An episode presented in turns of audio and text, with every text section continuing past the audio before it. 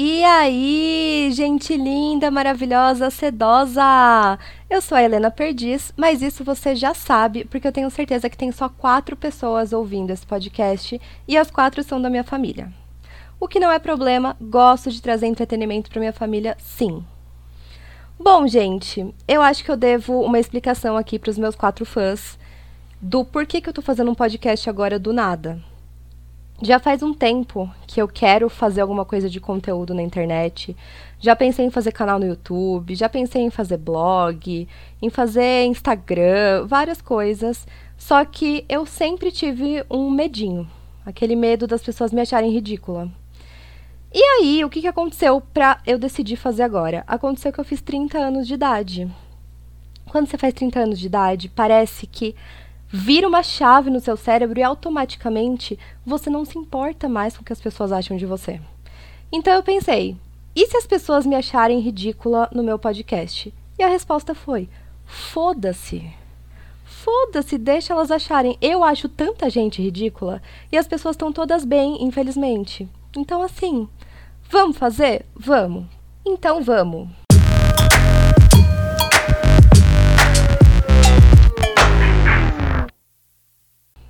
Meu podcast vai ter três quadros. O primeiro menos sério, o segundo um pouquinho mais sério e o terceiro sério de verdade, porque eu quero tentar conquistar alguma credibilidade, pelo menos online, porque na vida real não rolou, pessoal.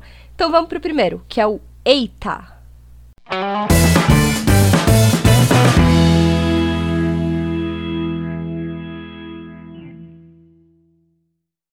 Eu simplesmente amo quando as pessoas me contam histórias. Coisas que aconteceram com elas, que aconteceram com amigos, coisas engraçadas, vergonhosas, inclusive prefiro, é, coisa de medo. De medo tem que me contar de manhã, né? Porque se conta à noite é um inferno, tem que deixar todas as luzes acesas para os demônios não me pegarem, para conseguir dormir. Prefiro as que não são de medo, mas ouço também. E eu saio contando para todo mundo as histórias que me contam. Eu adoro repassar essas coisas. E eu tenho umas histórias muito boas. E eu resolvi contar elas de uma vez aqui, reunir as quatro pessoas e contar duas histórias bem maravilhosas. Eu vou começar pela história do Bruno.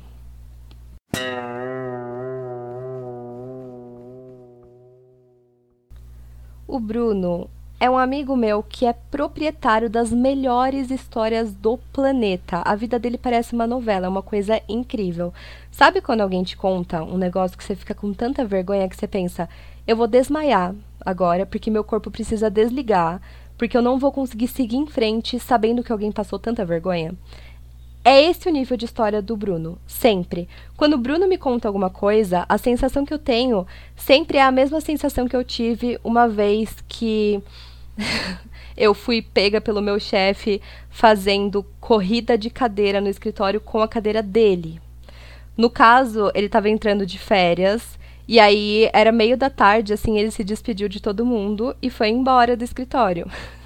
E aí eu e minha amiga resolvemos fazer a corrida de cadeiras e eu resolvi pegar a cadeira dele, porque sei lá, ele não estava lá, era uma cadeira grande, bonita, muito melhor do que a minha, mais especial. Enfim, achei que ela pudesse ser a vencedora da corrida de cadeiras. E meu chefe esqueceu alguma coisa. E ele voltou para buscar. E eu estava lá, sentada brincando na cadeira dele. Até hoje eu lembro da sensação que eu tive com ele me olhando. E é exatamente isso que eu sinto quando o Bruno me conta alguma história dele. É um negócio que tá acima da vergonha. É como se, por uma forma de defesa, o meu corpo desligasse para eu continuar viva. Sabe quando a pessoa desmaia de dor? É desmaiar de vergonha. É, é essa sensação. Parece que eu vou desmaiar de vergonha. E eu acho que vocês merecem sentir isso também. Então eu vou começar contando uma história muito boa do Bruno é, que é uma das minhas preferidas, inclusive. Um belo dia, Bruno estava trabalhando e tendo um dia de merda no trabalho. Sabe aquele dia muito ruim que tá tudo uma bosta, que você briga com as pessoas, que nada que você faz tá bom, e aí as pessoas te irritam, e aí chega alguém e fica parado do seu lado e começa a respirar, e você pensa, por que que tá respirando, por que não morre logo? Enfim, ele tava desse jeito. Tava sendo um dia muito ruim, ele tava muito nervoso. E ele resolveu dar uma voltinha na hora do almoço. Vou dizer que ele foi passear no shopping, que ele resolveu passear no shopping, porque eu não lembro exatamente onde ele ia, mas a gente vai dizer que foi no shopping, ele não tá aqui para contestar, então vamos. Bruno desceu até o estacionamento que ficava do lado do prédio que ele trabalhava para pegar o carro e ir no shopping. E quando ele chegou lá, ele chegou na frente do carro dele e ele viu um risco gigantesco, mas era um risco muito grande que ia de porta a porta. E ele já estava possuído de raiva e ele ficou muito pior. Ele ficou muito irritado porque como assim ele tá tendo um dia de merda e alguém riscou o carro dele? Só queria fazer uma pausa para dizer que tá rolando um barulho aqui no fundo, que é o meu cachorro comendo o brinquedo dele. Isso vai acontecer, no caso agora ele tá chorando. Isso vai acontecer bastante durante a gravação. Voltando para a história do Bruno. O Bruno viu o risco no carro dele e ele teve um pequeno chiliquinho no estacionamento. Ele ficou tão irritado que ele começou a gritar e chutar o carro dele. Ele começou a chutar o pneu. E ele chutava e gritava: Que merda! Que inferno! Não acredito que isso aconteceu! E ele ficou um tempo ali tendo aquele chilique. Até que num certo momento, o vidro do carro abaixou e tinha uma família dentro. Por quê? Porque aquele não era o carro do Bruno era um carro igual ao dele que estava parado do lado da vaga dele no estacionamento.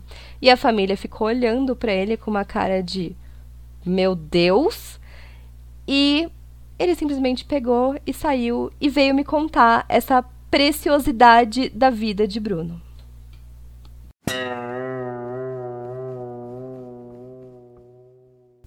A segunda história que eu vou contar é do João. João é um amigo meu que também tem umas histórias muito incríveis. Essa é uma delas. Um belo dia, o João, depois de fazer muitos frilas, passar muitas noites em claro, conseguiu juntar uma grana para comprar um PlayStation 4, que era tipo o sonho da vida dele. Ele ia realizar o sonho do Play próprio. Ele saiu do trabalho e foi numa loja que é uma loja meio que de tudo, assim. Antigamente era uma locadora, mas hoje, como não existe mais locadora, era uma loja de tudo que vendia coisas de game e tinha videogames lá, tinha consoles. O João entrou lá e quem que estava no balcão atendendo? A Lia. Quem é Lia? Lia é uma pessoa que fez parte da infância do João. A Lia já trabalhava nesse lugar quando era só uma locadora, quando ele frequentava lá criança. E ele, ela causava um pouco de medo nas crianças, porque ela tinha um cabelão comprido e ela era brava. E aí as crianças viam ela meio como bruxa. Coitada da Lia, gente. As crianças deviam torrar a porra do saco dela, derrubar tudo as fitas, sabe? Fazer um inferno naquela loja. E aí ela ficou lá taxada de bruxa pelas crianças. Enfim, João teve que vencer o medo de infância dele, ir lá falar com a Lia como bom adulto de 40 anos que ele tinha. Vou falar que tinha 40 anos, eu acho que ainda não tinha, mas João não tá aqui para me desmentir, então a gente vai dizer que ele tinha 40 anos, sim. Chegou lá João com 40 anos, venceu o medo da infância e falou para Lia: "Eu quero um PlayStation 4". A Lia olhou para ele e disse: "Não tem". João foi embora, acabou a história. Mentira, mas não tinha mesmo. A Lia falou: "Não tem, porém Amanhã o dono da loja vai para São Paulo e ele pode trazer um para você se você deixar encomendado. Aqui eu vou ter que abrir um parênteses para contar uma coisa que acontece no interior. Eu já morei em duas cidades do interior, então eu tenho propriedade, eu tenho local de fala para falar sobre o interior aqui. No interior é muito normal nas lojas as pessoas comprarem os produtos delas em São Paulo para revenderem lá, porque em São Paulo é mais barato comprar.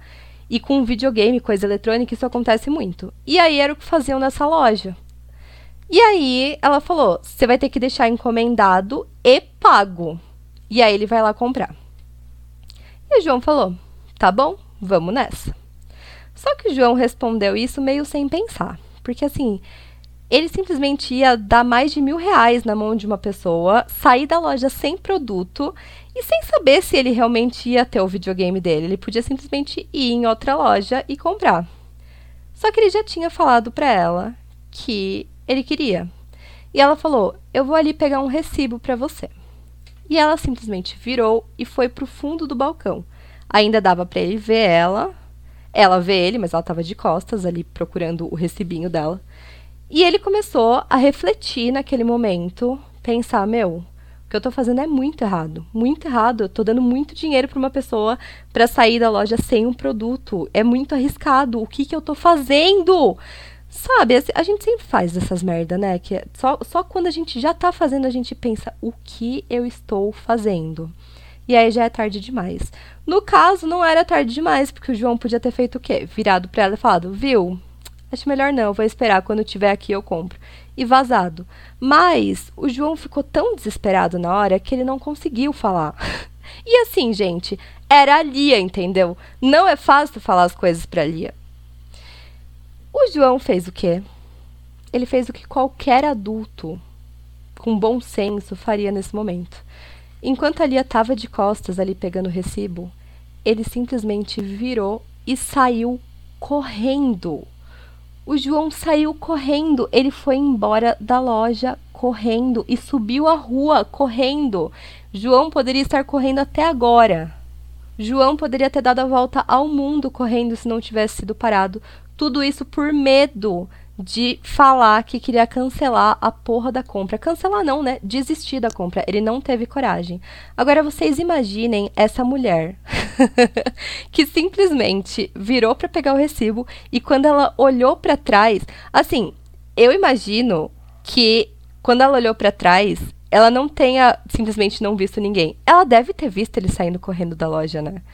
Porque ela deve ter ouvido é, um ser humano adulto grande, inclusive João tem 3 metros de altura. Com certeza ele fez barulho e ela olhou para trás e ele estava correndo e ele foi embora. Com certeza deve ter imagem disso nas câmeras. Lia, se é uma boa pessoa, Lia deve ter colocado isso no YouTube. Se vocês procurarem, vocês vão encontrar a cena do João. Enfim, essa é a história do João, que eu me divirto muito. E eu adoro pensar em como, quando a gente é adulto, a gente continua fazendo merda igual quando a gente é criança. Fica aí uma reflexão para vocês. Será que um dia as merdas vão acabar?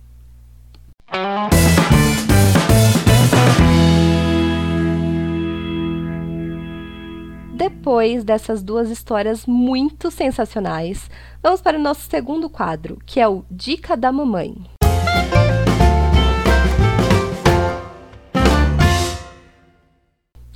Bom, gente, vocês sabem que as mães são seres superiores. Elas são os seres mais sábios que habitam o planeta.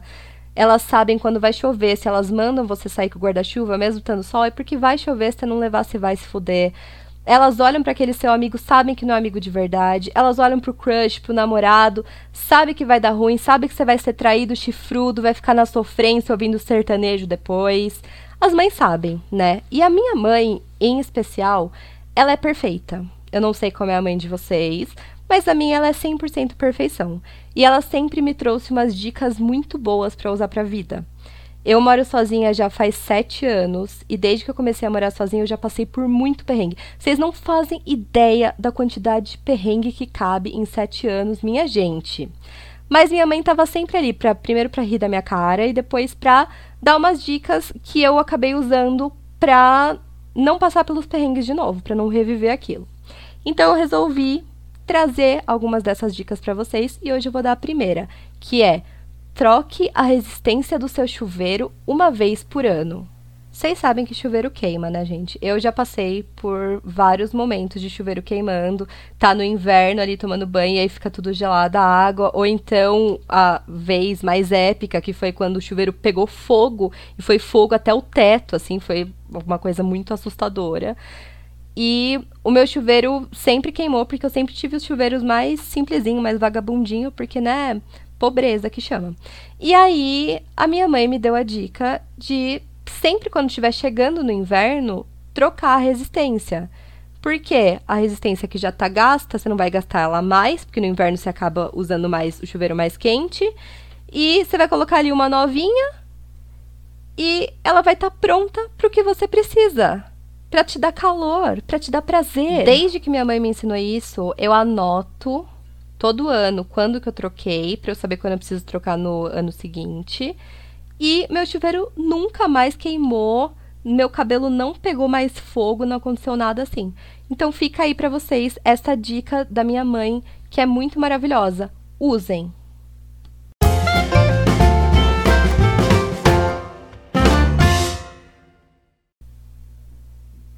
E agora vamos para o nosso terceiro e último quadro, que é o Ajuda Eu.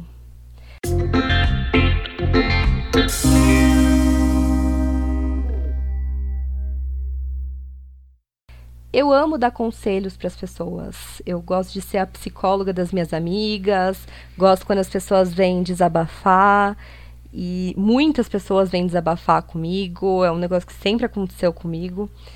E por mais que eu não seja a melhor pessoa do mundo e eu não seja a pessoa certa e nada que eu falar aqui vai ser 100% certo, porque não existe o 100% certo, na verdade, em questão de conselho, cada coisa vale diferente para uma pessoa, né? Mas é, eu resolvi trazer. Essa é a parte séria do bagulho, tá, pessoal? Resolvi trazer aqui é, alguns conselhos para vocês de coisas que eu reflito e que podem ajudar alguém de alguma forma. Meu conselho de hoje é reconheça seus privilégios e ajude alguém a gente está vivendo, acho que a fase mais difícil da vida de todo mundo. Essa pandemia é um negócio assustador que a gente nunca viveu. E eu sei que não tá fácil para ninguém, mas tá mais fácil para algumas pessoas. Eu tinha reclamado bastante do fato de estar tá sozinha. Ai, porque eu tô aqui sozinha na minha casa, isolada faz dois meses. E agora eu paro para refletir sobre o tanto de gente que está em situação muito pior do que a minha. Eu tô sozinha, mas eu sou extremamente privilegiada. Eu não tive corte de salário, é, não fui demitida, estou trabalhando bastante, então estou conseguindo me manter. E apesar de estar tá isolada na minha casa, a minha vida tá boa. Eu falo pelo celular, pelo computador, etc., com pessoas que eu amo. E tá tudo bem comigo, a minha saúde tá boa. E existem pessoas nesse momento passando por situações muito mais difíceis do que simplesmente ficar sozinha. E seria um egoísmo muito grande eu ficar reclamando que, ai meu Deus, porque eu vou ficar sozinha? Ai, porque não vai ter festa junina? Isso é muito pequeno perto do tamanho do sofrimento que está rolando por aí. E às vezes tem pessoas sofrendo do nosso lado e a gente nem sabe, porque a gente não se preocupa. A gente fica com esse egoísmo de coisas pequenas de ai, sozinha, ai que triste, eu quero ver alguém. Eu sei que é chato, é chato pra caralho. Eu não aguento mais ficar sozinha. Mas, apesar de eu falar assim, eu sei que eu aguento, porque eu não vou morrer de ficar sozinha. Mas as pessoas estão morrendo de outras coisas, e isso é sério. As pessoas estão morrendo da Covid, mas elas também estão morrendo de fome. Elas estão passando por situações muito complicadas.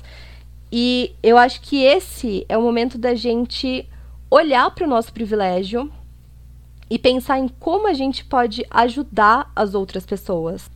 Para quem tem grana, ajudar financeiramente agora é necessário. Fazer uma doação, ver se alguém próximo de você está precisando.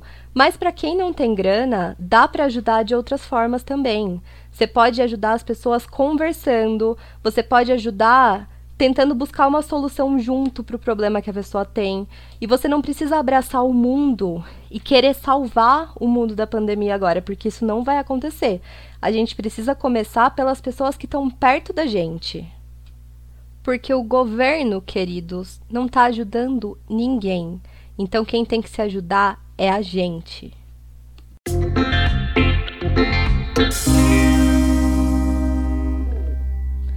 Eu vou ficando por aqui. Eu espero muito que meus quatro fãs tenham gostado do podcast. E se não gostaram, vocês já sabem, né? Foda-se. Um beijo na boca de todo mundo e desculpa qualquer coisa.